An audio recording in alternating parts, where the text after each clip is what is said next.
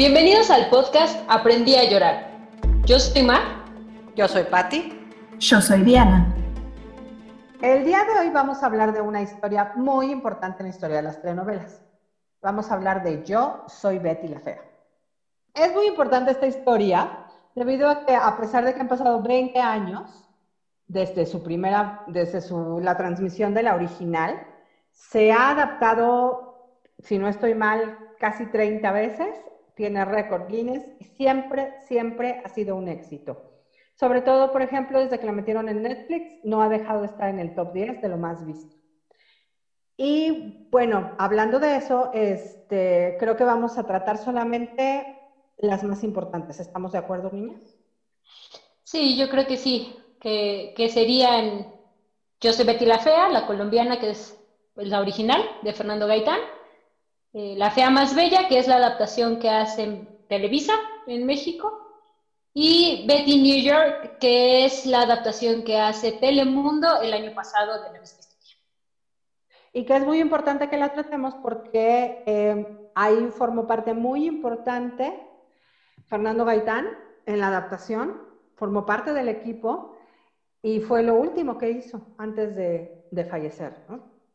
Sí, de hecho no, no pudo concluir eh, la adaptación ni, ni, la escritura de esa historia o de esa adaptación a la historia, porque en el Inter, pues desgraciadamente, eh, perdió la vida. Pero bueno, yo creo que es otro de los ingredientes muy importantes para que esta adaptación haya sido también tan exitosa.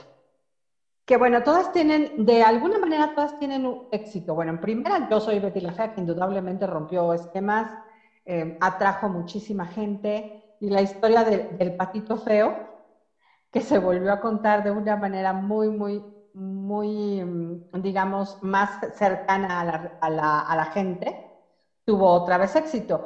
Al mismo tiempo que La Fea Más Bella en México tuvo un éxito sin precedentes, ya que fue el final más visto en domingo en la historia de las telenovelas en México.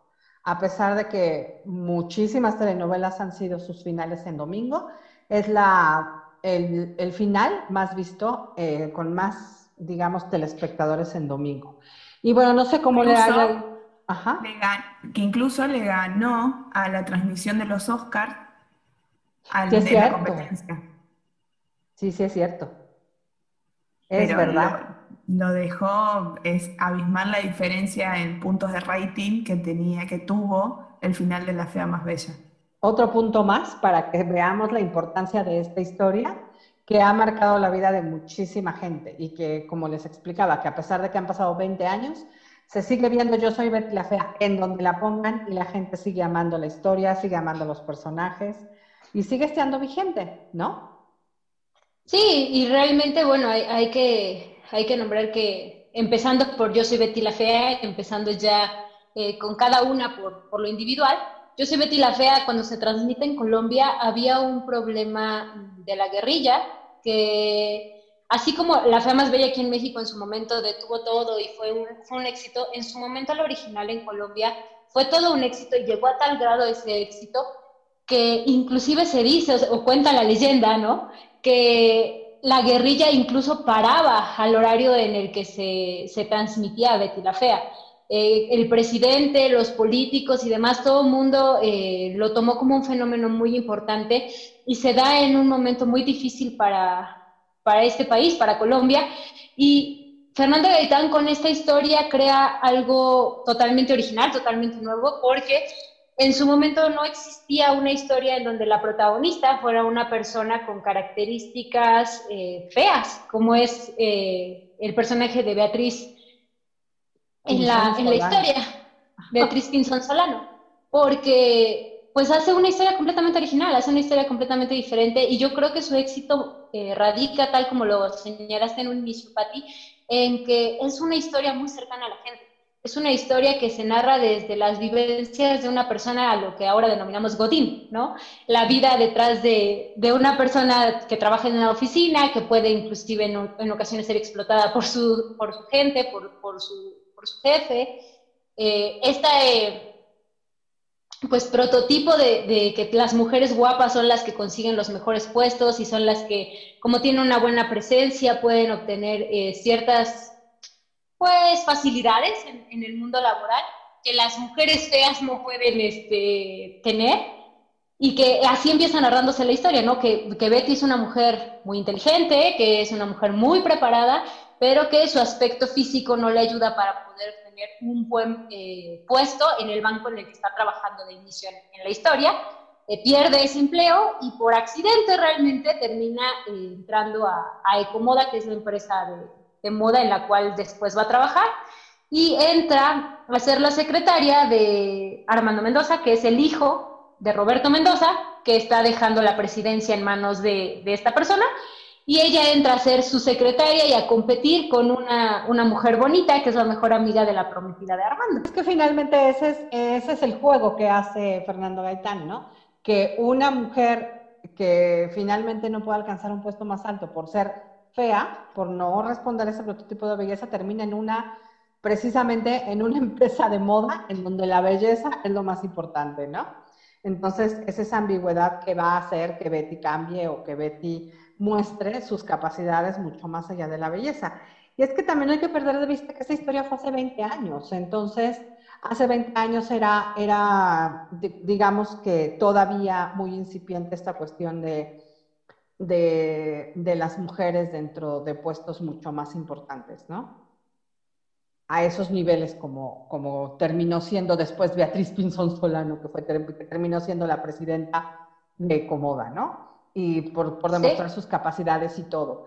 De hecho, e, en esta historia los estereotipos están completamente y absolutamente marcados. ¿Por qué? Porque a, lo mejor mucha gente, por eso es tanta mi, mi curiosidad de que en la actualidad a la gente le siga gustando tanto, porque mucha gente podría sentirse ofendida de decir, ah, no, ahora resulta que como fea y como mujer no puedo ser inteligente, ¿no? Muchas podrían sentirse ofendidas en ese sentido. Este, ¿Por qué? Porque ahí te marcan, ¿no? De que la fea es la inteligente y la bonita es la tonta. Y te lo dejan sí. claro. No, y más allá de, de, todos esos estereotipos, yo creo que algo, algo muy interesante es que actualmente su éxito saca de, balance porque en nuestra actualidad, en nuestro contexto, se está peleando por quitar esos estereotipos. Entonces es muy llamativo el hecho de ver que les cause tanta sensación. Yo no sé si es sensación por curiosidad y por ver cómo, cómo está planteada la telenovela, o realmente sea un gusto, porque si somos honestas, es una relación muy tóxica la que tiene esa telenovela. Digo, es muy buena la, novela, para el momento en el que salió fue novedosa, fue muy buena, fue un acierto para Fernando Gaitán, pero en el análisis del contexto actual es una historia demasiado machista, demasiado estereotipada y demasiado cruel hasta cierto punto. Y discriminadora completamente. Aprendí a llorar, el podcast de las telenovelas. iba a agregar yo acá unos datos importantes que Fernando Gaitán decía, crea una historia con una mujer fea para que todas las mujeres puedan soñar. Ese era su lema de partida. Gracias. Arrancaba así. Qué amable. Gracias, Fernando. Tan mal nos veía. Consideraba que la situación que vivía Betty no a ese extremo, pero en, casos así similares, en situaciones en donde se ven un poco las diferencias marcadas más por lo físico, eh, por las apariencias, estaban atravesadas el 95% de las mujeres de la población. Eso es lo que él pensaba, o sea, si nosotros empezamos a buscar un poco de información y comentarios y, este, entrevistas, eso es lo que nos comentaba Fernando Gaitán. Y también estuve pispeando por ahí, que eh, la caracterización de Betty, en su inicio, Fernando la había pensado con sobrepeso y que cuando pasaba a ser bella, ese cambio que tenía que tener Betty, eh, se tenía que hacer una liposucción. Pero con los guionistas y con todo el equipo empezaron a pensar que en su cabeza, en la ideología, en, en la forma de vivir de Betty, en el plantarse en la vida, la lipo no estaría siendo ayuda, no iría de la mano, no entraría en la cabeza de Betty. Entonces como que esa idea se fue borrando y tuvo mucho que ver el casting que hizo Ana María Orozco para quedarse con el personaje, la caracterización que le dieron a Betty. Pasaron muchos artistas antes hasta que ella, ella siendo mm, eh, artista de plástica, empezó a diseñar y a dibujar a Betty, le mostró a su padre y con esa caracterización llegó al casting y todos vieron a Betty, no a Ana María haciendo un casting. Entonces eso fue eh, lo que marcó al personaje al, inicio de, de, Beatriz Pinson. Sí, realmente Ana María es quien diseña a Betty, ¿no? Quien le da vida al personaje y quien la, la hace de la forma en la que está planteada en la historia. Con esos dientes, con ese fleco tan espantoso que usa, con esos lentes con ese bigote también, ella es la que le pone todas estas particularidades al, leer la sinopsis y la caracterización que debe de llevar el personaje. Es la propuesta de Ana María y pues al equipo de producción le gusta y decide que así sea como se Sí, que yo de confesarles que a mí me causaba mucho conflicto al principio verla. Me costó mucho trabajo pasar los primeros capítulos, he de confesarlo, porque yo sentí horrible cómo la trataba Armando Mendoza. Yo decía, bueno, ¿Cómo puede ser que ella se quede ahí cuando la trata horrible? Porque sí la trata feo, sí es cruel con ella. Entonces, digo, yo la vi mucho tiempo después de que fue un éxito.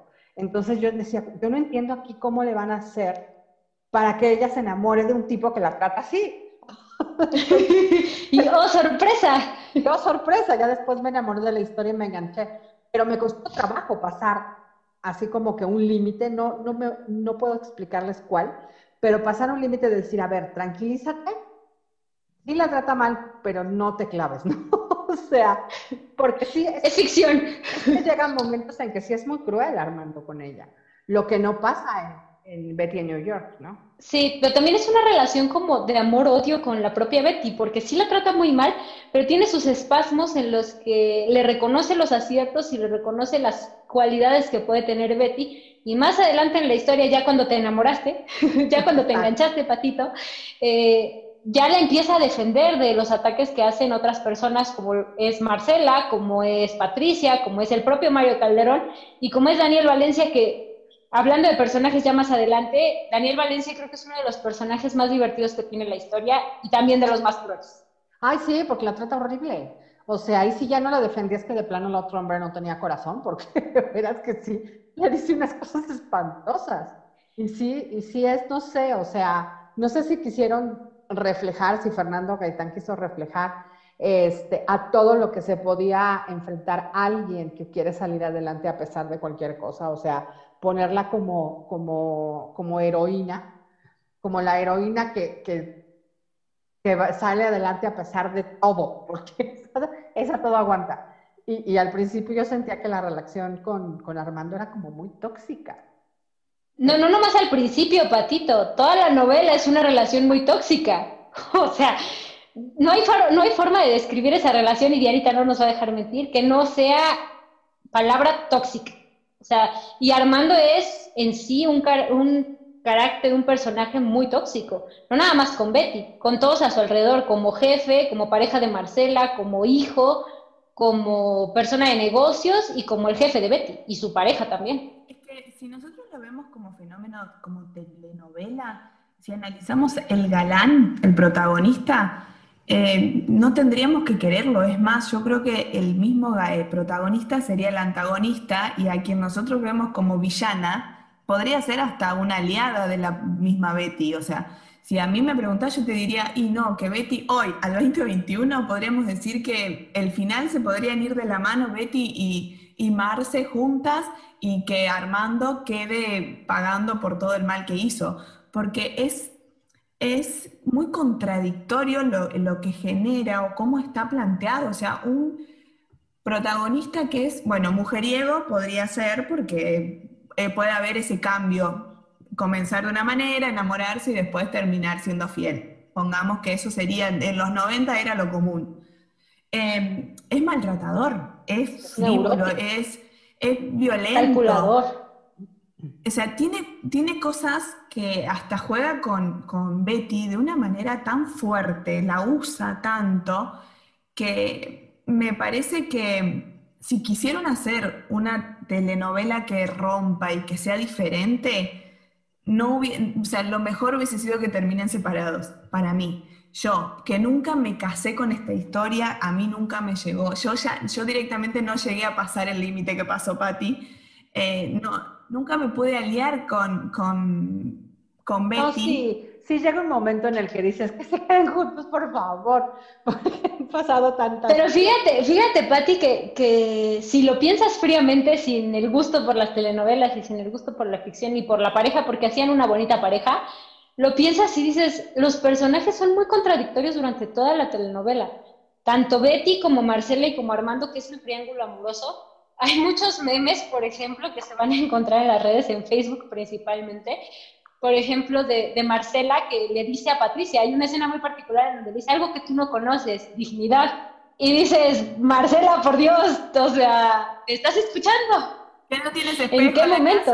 Sí, no, o sea, te, te, viste antes de decir eso, te escuchaste cuando lo dijiste, y, y hay varias escenas en las que reitera ese tipo de, situación Marcela, que Marcela dice, no, es que yo me, hago respetar por Armando, no es, que, no es cierto, todo el tiempo pierde su dignidad y su amor propio por un hombre que no la valora y no la quiere. Le permite infidelidades, le permite groserías, le, le perdona la infidelidad con Betty, no le preocupa realmente, aunque en su momento lo dice, no le preocupa realmente que su pareja haya jugado con, con un ser humano, con una mujer de la forma en que lo hizo, por dinero, por salvar una empresa. O sea, le perdona eso y yo creo que eso es algo muy grave el que puedan decir que es normal o que está bien tener una relación así. No sé, actualmente con el pensamiento crítico y el contexto, yo digo, creo que es una historia complicada para que sigan el gusto del público de la manera en la que está, porque tiene muchos matices que pueden ser dañinos para las personas si lo toman como, como dogma de fe y como creencia de que eso está bien.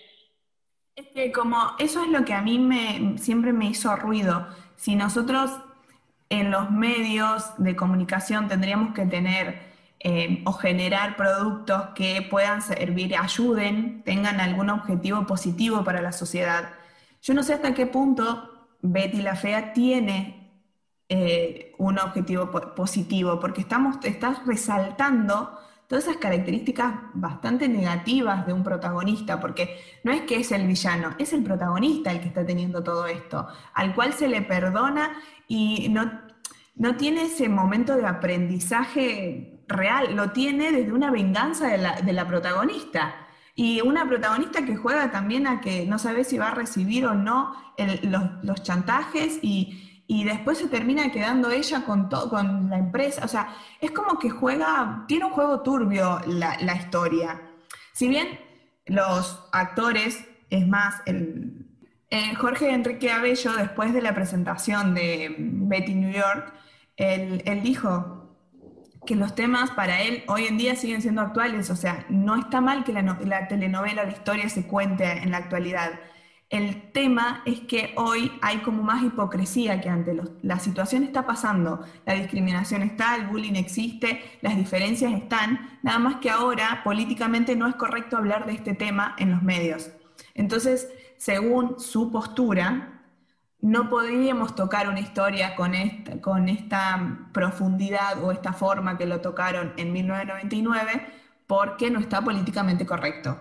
Pero eh, según él, esto está pasando. O sea, por eso es que la sociedad la sigue aceptando la historia y la sigue poniendo dentro de las más vistas. Para mí es la forma en la, con la que yo no me, no, no, no me alío, es la forma en la que se cuenta. No me puedo amigar con Armando, eh, no puedo comprender a Betty que lo perdone y en cierto punto hasta puedo llegar a entender a amarse las cosas que le pasan. Hay algo, hay un punto interesante es, y lo vamos a tocar más adelante, que Betty New York, si bien se basa en esta historia, tiene muchas cosas y muchos matices muy diferentes y se cuenta muy distinto. Yo creo que tiene un poco más de, de respeto la historia que la original.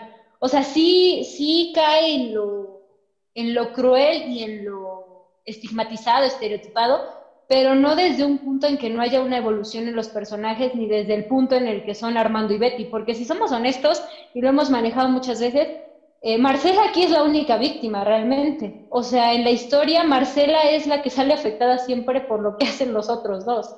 Aquí tanto Armando como Betty son villanos en Betty la Fea. Yo soy Betty la Fea, la colombiana. En algún punto de la historia cada uno juega el rol de, de protagonista y de villano. Porque pues no, no tienen un, para mi gusto, no tienen un carácter definido en su totalidad. Digo, sí es muy buena la historia en muchos aspectos. Eh, ya hablaremos también de algunas de las escenas, hablaremos también de algunos de los personajes, ¿no? Como el cuartel de las feas, que es muy divertido. Pero, pero lo que es Armando y Betty no tienen como una personalidad demasiado definida durante la novela, como que de momento se pueden llegar a perder en el mismo juego en el que intentan armar. Yo creo que sí, sí, tienen una, personalidad más definida. Por ejemplo, el hecho de que eh, Armando es uno de los personajes que, no cambia mucho al principio de la telenovela y que, como dices tú, al, final, en, a partir de la venganza de Betty es cuando se da cuenta. Digamos que un acierto quizás en, en la historia es ese, que finalmente sabemos como espectador que se enamora de ella antes de su cambio, antes de su cambio físico. O sea, eh, eso es lo único que Betty, la única que no lo sabe es Betty. No, no, la única, el único que no lo quiere reconocer es Armando, porque aun cuando sabe que ya la ama, le avergüenza el sentimiento y no lo quiere reconocer frente a los demás. Eso también está mal, para mi gusto. Pero para Diana no tiene perdón, ¿ok? Pero sí, o sea, eh, llega un momento, a lo que yo me refería es que llega un momento en el que Betty, cuando hace todo su cambio físico, que también hacen mucho hincapié en que es un cambio espiritual y, a nivel interno para poder ser una mujer segura de sí misma, este, ella no sé que él ya estaba enamorado de ella antes de que cambiara físicamente. Entonces, por eso es el conflicto cuando ella regresa, que ella cree que nada más quiere regresar con ella porque se volvió bonita, digamos porque incluso dejan eso hasta el final, hasta el final es la mamá la que habla con Betty y le dice, mija, él sí te... No, es Marcela. Ah, bueno, Marcela, que le dice, sí te... Es que en, en Betty no yo esta mamá. Este, es Marcela la que le dice, este, sí te, ya te, ya te amaba antes. ¿Para qué? Para que regresara con él, porque si no, ella quizás no lo hubiera nunca perdonado de que, porque ella tenía la idea de que hasta que fui bonita me amaste. ¿Sí me explicó? Que también ahí vemos, ¿no? Que, que Marcela nuevamente es la víctima en, esa escena, ¿no? Que es una escena, yo, yo lo pienso en la vida real, muy difícil, ¿no? En qué momento Marcela decide, pues sí lo amo, pero voy a renunciar a él porque no va a ser feliz conmigo, va a ser feliz con ella. Y voy y le cuento a mi rival y a la que provocó todo el desastre que se armó en la novela, que él se enamoró de ella desde antes y le cuento toda la tragedia que no vio, ¿no? Yo creo que esa es una de las escenas más fuertes y más padres que tiene la, colombiana. Es ese reconocer que puedes ser feliz, pero no contigo. Sí, sí, sí, es, algo muy, muy fuerte. Y finalmente también entender, ella tenía que entender que tenía que tenerse un poquito de amor propio. O sea, finalmente lo entendió antes, Betty antes que ella. Sí. Mucho antes. Pues es que Betty su proceso nunca fue como que pensara que que se quería. Realmente si vemos el avance de Betty, Betty no se quería realmente en un 80% de la telenovela. Es después del cambio físico, del viaje a Cartagena y todo esto que empieza como a, a ser consciente de que se debe de querer primero ella. Y Marcela tenía demasiada autoestima o un disfraz de demasiada autoestima desde el principio de la novela, un concepto erróneo del amor propio y no se da cuenta de que su pensamiento y su forma de actuar está mal hasta yo creo que el momento en el que la mamá de Armando habla con ella y le dice que pues tiene que ver qué tan dispuesta y qué tanto amor tiene y qué todo esto para que ella decida hablar con Betty. Es que también yo creo que Marcela y Patricia tienen eh, como que ese concepto de como soy bonita, me merezco todo en la vida. Y a partir de ahí voy a lograr todo en la vida. Y no es así. Es como poco a poco se va dando cuenta, Patricia no creo con mucho, pero Marcela se va dando cuenta poco a poco que finalmente el, ser bonita no le va a garantizar muchísimos éxitos en la vida, ¿no? Que es lo que le habían enseñado desde siempre. Bueno, pero ahí me parece que toma como una crítica también entendiendo a la, postura, la visión de la sociedad en aquel momento, de cómo, o sea, de qué lado estás, si sos del cuartel de las feas o saliste beneficiada, sos linda y tenés el, mundo ganado. Ya Exacto. Es más. Sí, sí, porque se divide en dos bandos muy grandes.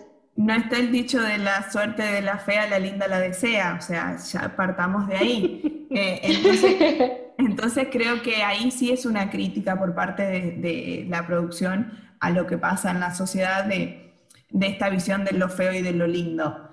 Em, que si, lo si te plantás desde que la el autoestima que te genera el todo completo, el círculo que te rodea, obviamente que te da mucho más seguridad plantarte en la vida, que acá es donde para mí, o Betty no se quiere, pero porque la sociedad misma la hizo rechazarse y hasta sus mismos padres en la sobreprotección, entonces está, negada completamente, entendamos que eh, presentó su hoja de vida, su currículum sin foto, si bien a mí me da, o sea, uno cuando va a presentar un currículum no sabe qué foto poner, si la más formal o un poquito más desestructurada, porque no sabe si para el puesto que, cuál es, cuál es el perfil que uno tiene que dar, ella directamente no ponía foto y eso, eso es fuerte. eso muy es fuerte.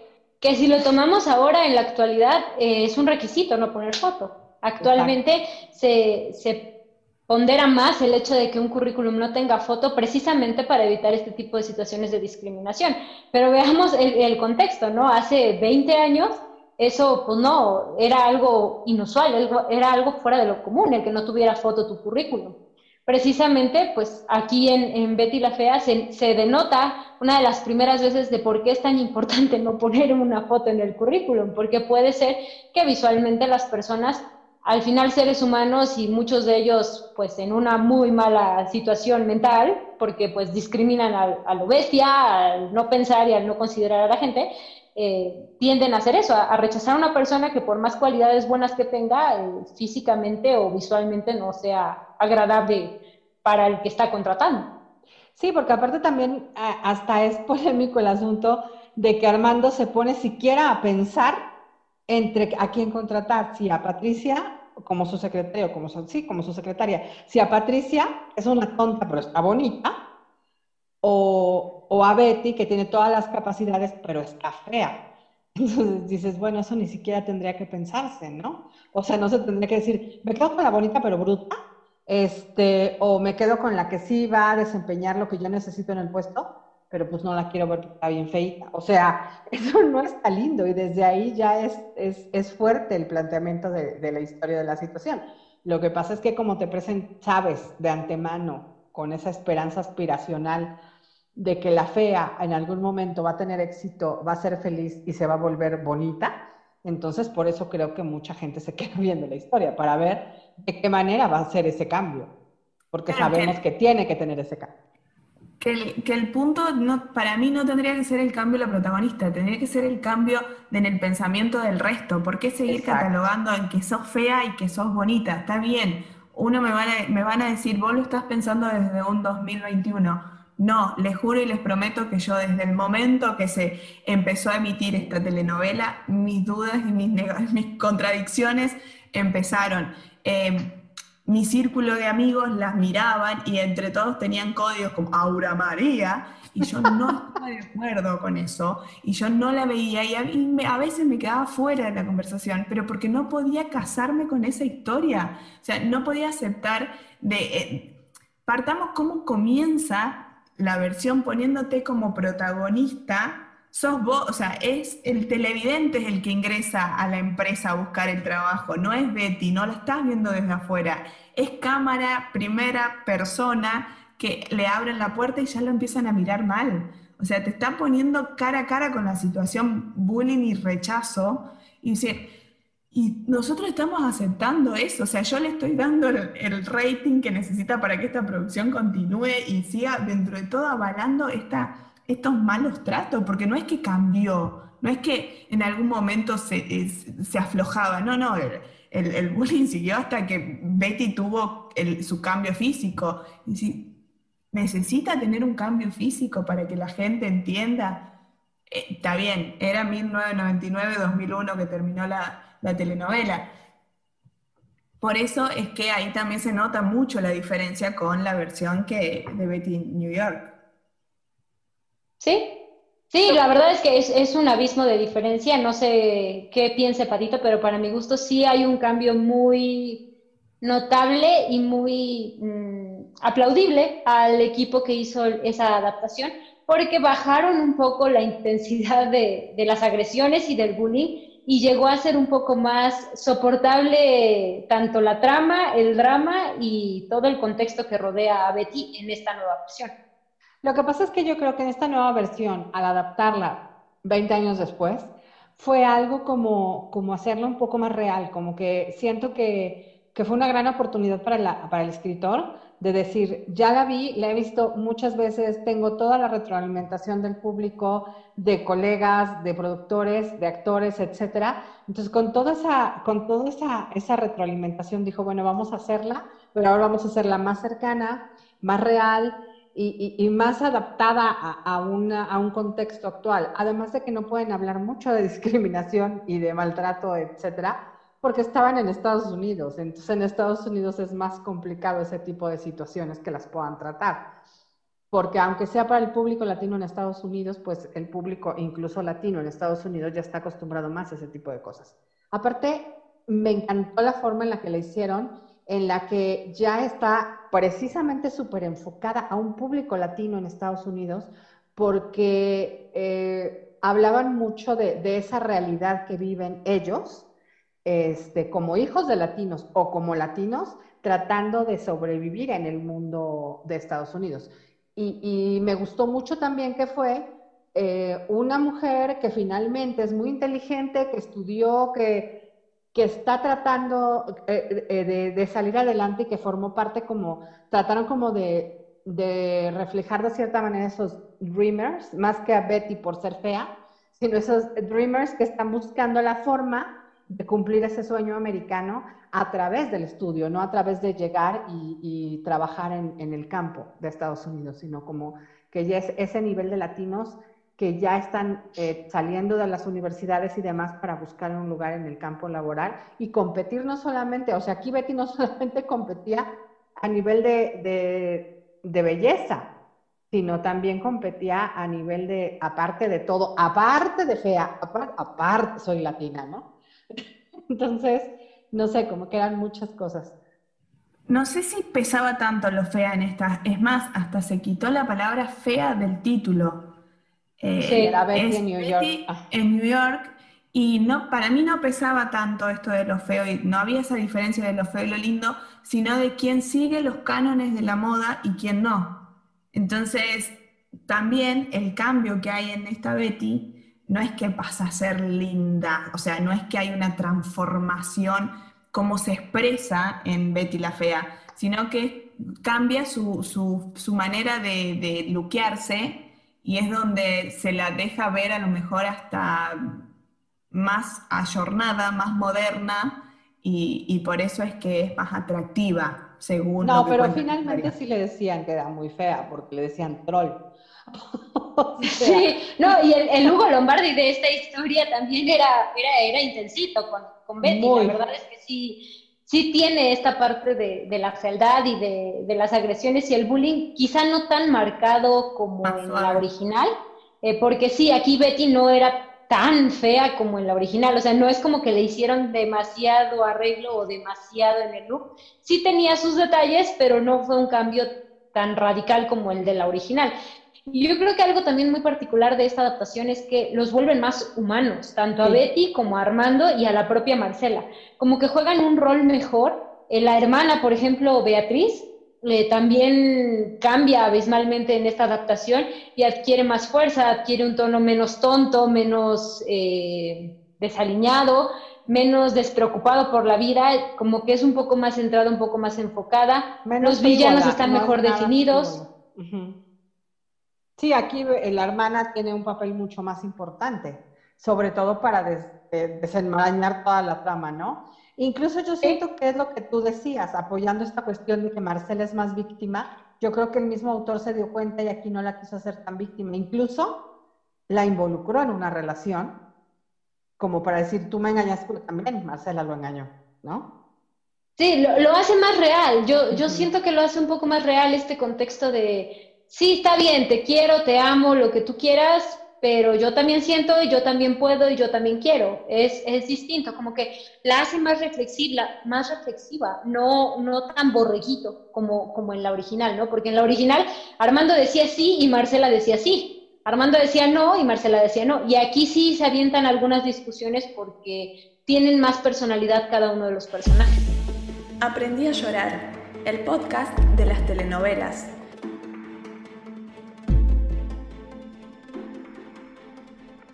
y hablando, hablando del cuartel, hay algo que yo había visto hacía mucho en, en internet y ahora lo volví a buscar porque me llamó la atención y es una comparación entre el cuartel de las feas y los siete pecados capitales.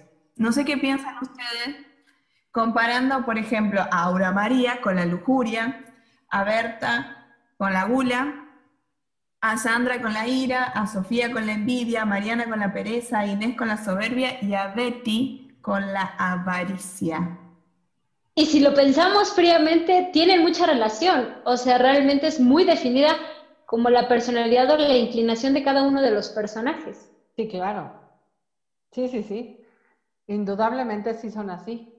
Pero lo, lo ponen de cierta manera tan divertido que amas al cuartel de las feas. Lo que pasa en, en Betty New York es que más bien se convierten más que en, que en un equipo, porque sí son un equipo, pero no son tanto. Bueno, siento que no son tanto como en el cuartel de las feas. Este, en el cuartel las historias de todas son importantes porque están juntas.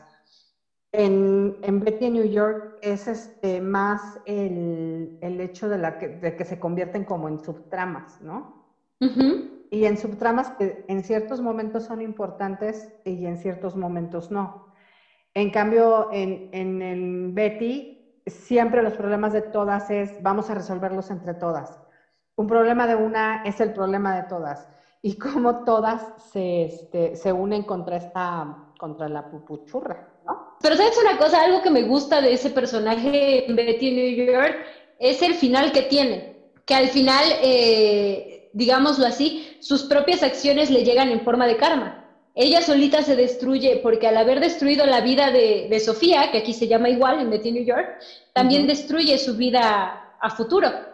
Porque pues sabemos que, que, todo es ley de karma, ¿no? Todas las acciones que tú haces se te van a regresar en algún punto. Y creo que eso es algo muy interesante que tiene Betty New York, que en la original no está. Porque varios de los personajes reciben como acciones consecuencia a lo que han hecho o a cómo se han comportado. De hecho, creo que al personaje de Sofía le dan mucha más importancia acá que, en el cuartel. Tiene una subtrama como mucho más larga y mucho más importante en, en Betty en New York que en el cuartel. En el cuartel tiene una historia y tan importante como Sofía, como Berta, como incluso este, incluso la que siento que, que más tiene historia en, en, Betty, en Yo soy Betty la Fea, es Inesita. Ajá, como que le dan más relevancia a Inés en, esa. En Yo soy Betty la Fea. En, Betty New York, eh, la historia de Inesita queda... Es muy X. Ah, sí, claro. Es muy, muy X y acá le dan más importancia a Inesita. Y aquí en Betty New York creo que tienen más importancia las tramas de Sofía y las de Berta incluso, con este problema que, tiene de, la infertilidad, ¿no? De que no puede quedar embarazada. Exactamente. Pero sobre todo, sobre todo Sofía. Y, algo que me gustó mucho en New York también es la historia que aquí sí sale el, este, ¿cómo se llama? Acá, el Chesito Sumerse, en Yo Soy Betty la Fera, creo que está bien de lejos. Sale como una o dos veces, pero muy X. Sí estaba muy guapo, pero, pero casi no sale. este, y acá tiene otra subtrama súper importante, el novio de el novio de, Hugo Lombardi. Que al final a mí me gusta mucho que le da una lección a Hugo Lombardi esta situación, porque de hecho al final buscan la manera de ligarlo al personaje principal que es el de Betty. Exactamente. Sí, porque sufren de la misma manera. O sea, ella finalmente va a decirle, güey, ves que a todos nos pasa casi, casi, ¿no? Sí, así como de que, amiga, date cuenta. Amiga, date cuenta, sí, claro. Porque, porque sí, o sea, e, es una historia muy, muy parecida, de ver, me vieron la cara a ti también, o sea, ni tienes Y que, en un principio se niega, ¿no? Ya al final de la historia quedaste como estúpida, pero ya lo reconoce. sí, sí, es cierto. Que, yo lo que noto, o sea, es el gran grado que tiene de comedia en, su versión original, que es como intentando matizar la dureza, la crueldad que se vive, eh, que en Betty New York está esta comicidad, todo más suavizado obviamente, no se nota tanta esas oposiciones como su versión original, pero traigo a la mesa para que ustedes me digan qué piensan de la fea más bella y el tratamiento que le dieron a la comicidad.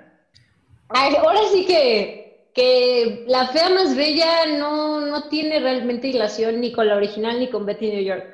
Creo que es un intermedio entre ambas producciones, que más que un acierto de México fue un desacierto terrible. El hecho de que una producción tenga el éxito que tiene no significa que sea un buen producto, ni que sea una buena producción, y mucho menos que sea una buena adaptación desde mi muy particular punto de vista, que puede ser que no concuerden las personas con él, fue un asco de adaptación. A mí no me gustó porque todos los personajes los desdibujaron a un punto de volverlos vulgares, groseros, em, y hasta cierto punto un estereotipo más burlón de las cosas. No sé, siento que desdibujaron completamente la esencia de los personajes en, en La Fea Más Bella.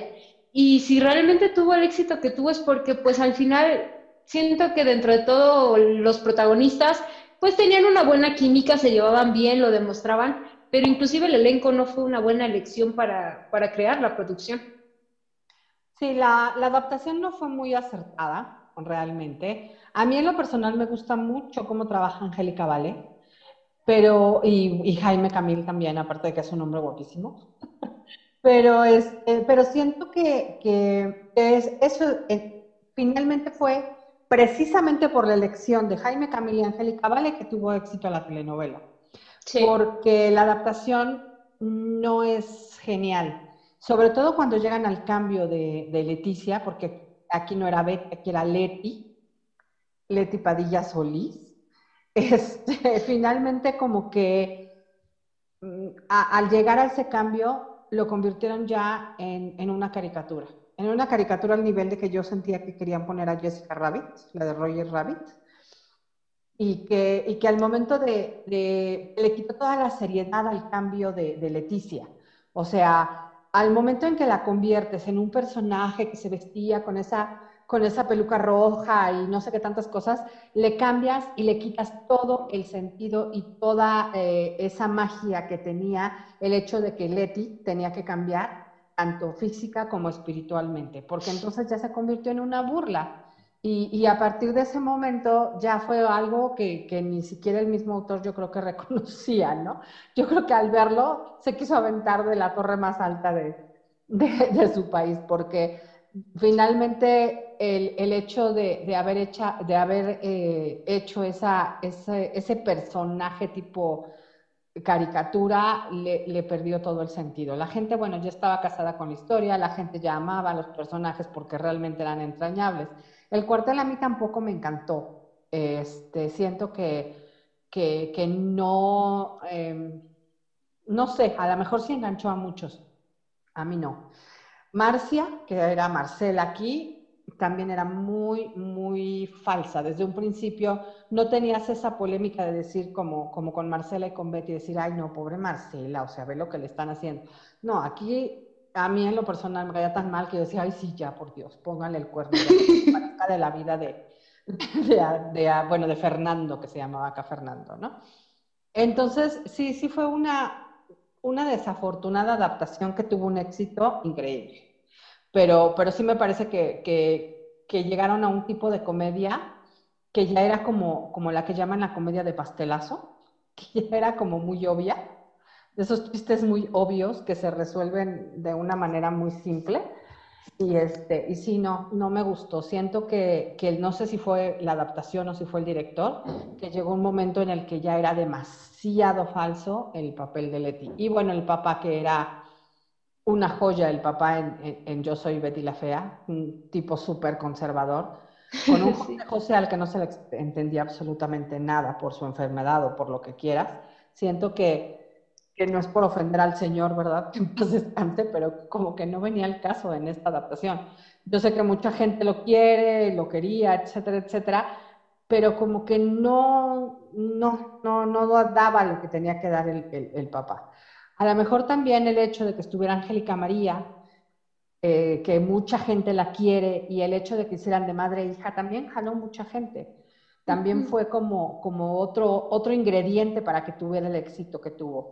Pero, pero sí, realmente la adaptación a mí tampoco me gustó. Y la forma en que los dirigieron, de que fueron convirtiéndose cada vez más en, una comedia como más simple y más boba, no me gustó.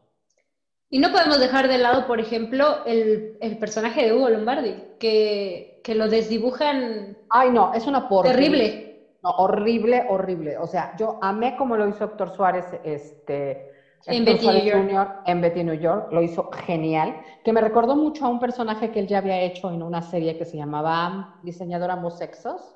¿Por qué? Porque él ahí, ahí en esa serie lo que se plantea es que un hombre que no es gay no puede triunfar en el mundo de la moda. Entonces él finge ser gay para poder triunfar en el mundo de la moda como diseñador. O sea, de cierta manera es como que también otro estereotipo y otra forma de, ver las cosas de este mundo tan extraño de la moda. Entonces ahí él hizo un diseñador que era completamente heterosexual, pero que finge ser homosexual para poder tener éxito en la moda. Era muy bueno. Y, realmente sí, lo hizo muy bien ahí. Y, acá replicó ese éxito haciendo muy bien el, personaje de Hugo Lombardi. Porque a ratos lo amas y a ratos lo odias. Y finalmente, a pesar de que es un desgraciado y un cruel, en ambas series, el Hugo Lombardi, terminas amándolo, ¿no? Yo lo que creo que no podemos medir con la misma vara a, estas producciones. Por un lado, sí podría agrupar a Yo soy Betty la Fea y a Betty New York en situación más o menos similar, entendiendo que sí hubo una mejora, una, una buena eh, adaptación más ayornada a la actualidad en Betty New York, pero no puedo medir con la misma vara a Letty eh, o sea, la fea más bella, porque siento que eso se convirtió en una farsa. Eh, hay como algo grotesco en sus personajes, esa, la, la, comicidad está tratada desde otro lugar, ese chiste fácil, a mí me gusta, pero a lo mejor no lo puedo, o sea, si uno viene con el chip de yo soy Betty la fea e intentas encajar con, en, la misma, en, la misma forma en la fea más bella, no, no te va a cuadrar. Si te adaptas, o sea, lo ves como una versión nueva, como una farsa, eh, vas a entender por qué sus personajes a lo mejor son un poco grotescos. Yo no sé si esto tiene que ver desde la producción, desde la dirección, o tal vez desde una propuesta de sus actores. O sea, eh, me parece súper talentosa Angélica Vale, pero no podemos dejar de lado que ella venía de un programa que se llamaba Parodiando. Y a lo mejor viene con ese registro actoral, con esta y, forma su, su, personaje, lo basa desde este registro del parodiando. O sea, son, fueron mucho tiempo haciendo este, este, programa y a lo mejor te queda, o sea, eh, tenés que sacarte el chip, tenés que empezar de cero y tal vez esta propuesta que yo traigo le gusta a la producción, entonces es un ida y vuelta, y bueno, y desde la dirección piden más y cada vez se va haciendo más grande y todo tiene que pasar por un mismo registro, todo el elenco y toda la historia. Entonces, tal vez de esa forma se va como deformando lo que nosotros ya conocíamos. Por eso es como, me es muy difícil medir con la misma vara. Si me das a elegir, yo me quedaría con Betty New York toda la vida. Pero eh, Betty algo tuvo, por eso es que tuvo ese éxito. Y además que también hasta resultó, hasta resultó ser importante para su protagonista, para los actores que trabajaban en el elenco, eh, hablan desde un lugar, de un sentimiento muy positivo con esa producción. Entonces, quiere decir que algo se generó ahí, hay algo que, que cautivó a la sociedad. No, a lo mejor tal vez no lo podemos ver nosotros porque estamos acostumbrados a otro registro. Eh, pero... Bueno, Angélica Vale de... Como una farsa. Ah, no, sí, claro, este, eso tiene tintes de farsa completamente, pero, pero no, no es algo que buscaran, a lo mejor llegaron accidentalmente ahí. Pero, pero de hecho, Angélica Vale lo ha dicho, que para ella fue muy importante esa producción porque ella sí sintió esa transformación interna, porque ella había sufrido siempre ese bullying y esa, ese rechazo, porque a ella siempre la han molestado durante toda su carrera por la cuestión de, que siempre le dicen que tiene que bajar de peso, que tiene que, ser más delgada para ser la actriz protagónica, y no, o sea, ella demostró ahí que, que finalmente no necesitaba ser este, 90, 60, 90 para, para poder ser una protagonista exitosa. Y ella ha hablado de que sí tuvo una transformación interna con este, con este personaje que le sirvió mucho y que el director le ayudó mucho a entender muchas cosas para poder ella entender a Leti y meterse en, el, en, la piel de Betty. Entonces, en ese sentido, quizás esa autenticidad de que ella también tuvo una transformación interna como, como Betty o como Leti, o sea, como Betty en Yo Soy Betty la Fea, ella como Leti tuvo esa transformación, puede ser que la gente por eso se haya enganchado y se haya identificado tanto, ¿no? no con, con ese personaje.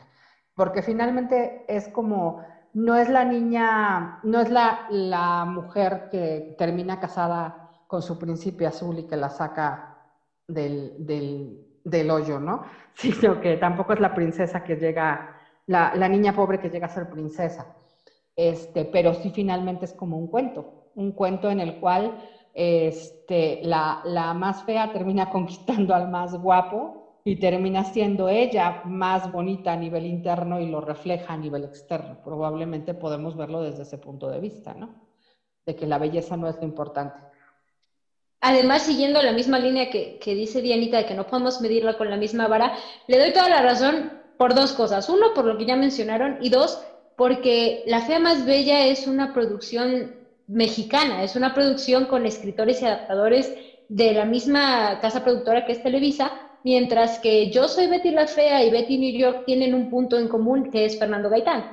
Al final, esas dos se pueden medir con la misma vara porque provienen del mismo escritor y son eh, bastante afines en muchas de las cosas. Creo que Betty New York se mantuvo fiel a muchas cosas o a muchas eh, situaciones en esencia que tenía Yo soy Betty la Fea. Evidentemente, la fea más bella no, porque tenía un tinte muy distinto. Entonces, eh, al momento de analizarlas, pues sí tenemos que partir de, que son dos cosas diferentes, aún y cuando narren una historia similar. Sí, completamente diferentes. Digo, también en el elenco hay muchos aciertos y muchos desaciertos, ¿no? Que ya cada quien podrá decirlos de acuerdo a su experiencia, pero bueno, a mí a nivel muy personal, el personaje de Patricia es un personaje que amas y odias, ¿no? En, en Yo Soy Betty la Fea. Y en Betty New York. Y en Betty New York también, es, es, genial. O sea, creo que es más cruel la de, la de Betty New York y no la odias tanto. O sea, la quieres odiar, pero dices, sí la odio, pero no tanto. Pero eh, en, en, en La Fe Más Bella, Patricia Navidad con su, ay, Marcia, ya me tenía harto. este... No, y la trama de, de, de, esa Patricia es muy distinta. Ahí, eh... Ahí sí se queda con, se queda con Tomás. Tomás. Que bueno, en Betty New York también se queda con Nicolás, pero la forma en la que plantean la trama por lo que se quedan juntos es muy distinta, es muy, diferente. Que de hecho amé el personaje en, Betty New York, el de Nicolás, lo amé. Ah, sí. lo amo, o sea, es, lo máximo.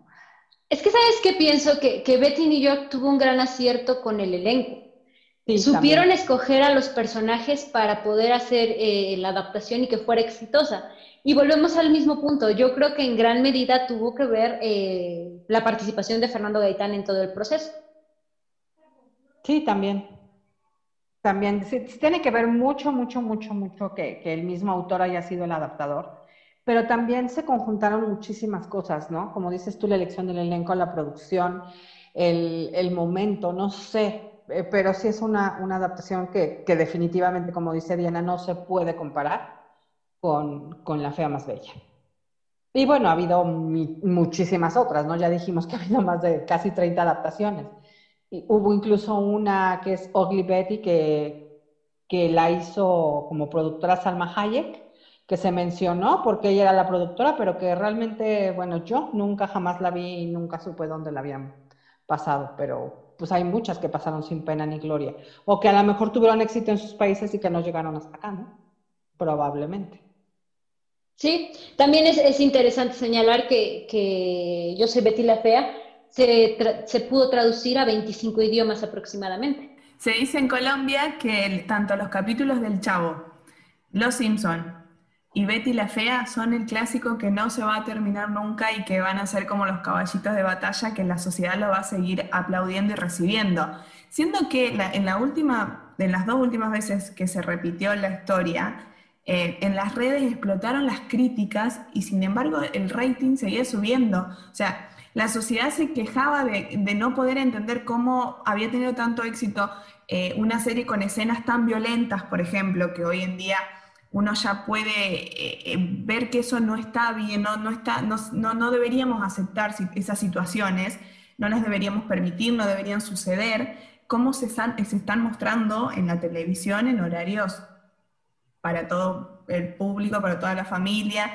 Eh, entonces, todas esas críticas que podrían hacer que pierda este rating, que baje los televidentes, sin embargo, el rating se mantenía siempre, siempre fue uno de los programas más vistos de, Colombia. Porque aparte también no hay que perder de vista que, que, por ejemplo, hablando de estereotipos y hablando de todo lo que genera y todo lo que genera en la actualidad, ese tipo de temas. La mamá de Betty en, Yo Soy Betty la Fea está completamente sometida a su papá. Hace lo que el papá dice y el papá es un papá machista completamente controlador. Sí, la, figura de la mamá en, en, la original es muy desdibujada, es muy, muy pues así como dices, muy, muy sometida, muy a lo que diga el papá, eh, no puedo opinar, yo no puedo contradecirlo, yo no puedo apoyar a Betty en sus decisiones, eh, yo tengo que, hacer que Betty tenga la misma línea de sometimiento. También eso es algo importante, ¿no? En el personaje, eh, el hogar en el que crece, también yo siento que ayuda en parte a que su personaje acepte sin reclamar los gritos que le da Armando porque al final pues el papá grita en su casa, pues ella va a, creer o va a crecer creyendo que esa es una figura completamente normal. Cosa contraria en Betty New York, que si hacemos el comparativo, el papá no es una figura tan fuerte, quien lleva la, la cabeza en esa casa es la mamá, es Alma Delfino, que hace un papel hermoso. Aprendí a llorar, el podcast de las telenovelas.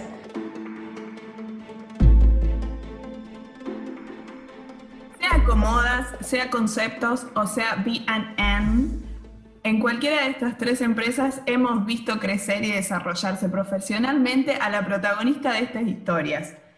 Pero todavía queda mucha leña por cortar, así que nos vamos a ver en el próximo episodio, nos vamos a escuchar, mejor dicho, en el próximo episodio, porque vamos a seguir hablando sobre Betty, sobre Letty, nuestras amigas que han tenido bastantes conflictos con la moda y con esto de encajar en la sociedad, en los cánones de la sociedad. Yo soy Patricia. Yo soy Diana. Y yo soy Mar. Y esto es Aprendí a llorar.